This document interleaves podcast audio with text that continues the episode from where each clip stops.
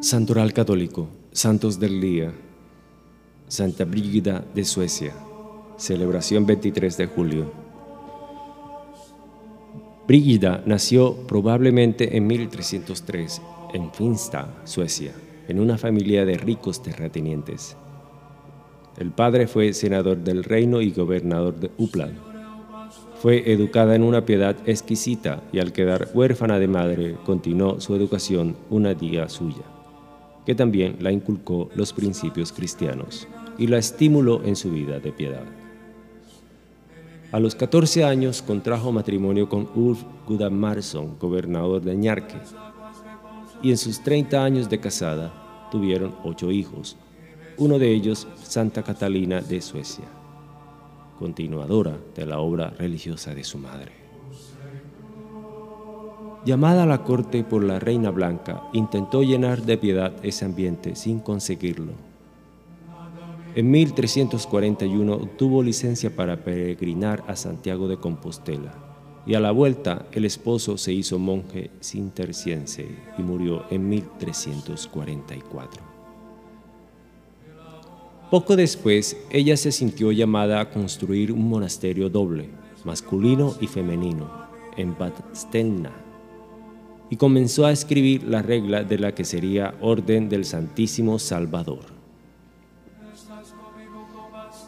En pleno cisma de Occidente en 1350 se estableció en Roma con la intención de lograr desde allí la vuelta del papado a su sede natural y con un grupo de acompañantes llevó una vida de gran penitencia, oración y obras de caridad.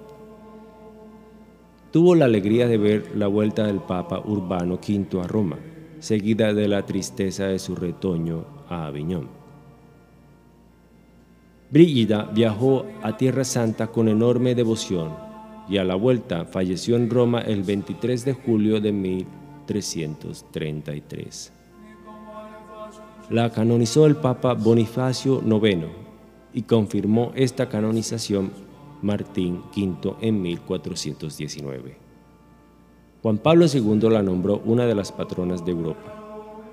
Decía Benedicto XVI el día 27 de octubre de 2010. Al declararla copatrona de Europa, el Papa Juan Pablo II deseó que Santa Brígida, que vivió en el siglo XIV cuando la cristianidad occidental todavía no estaba herida por la división, interceda eficazmente ante Dios para obtener la gracia tan esperada de la unidad plena de todos los cristianos.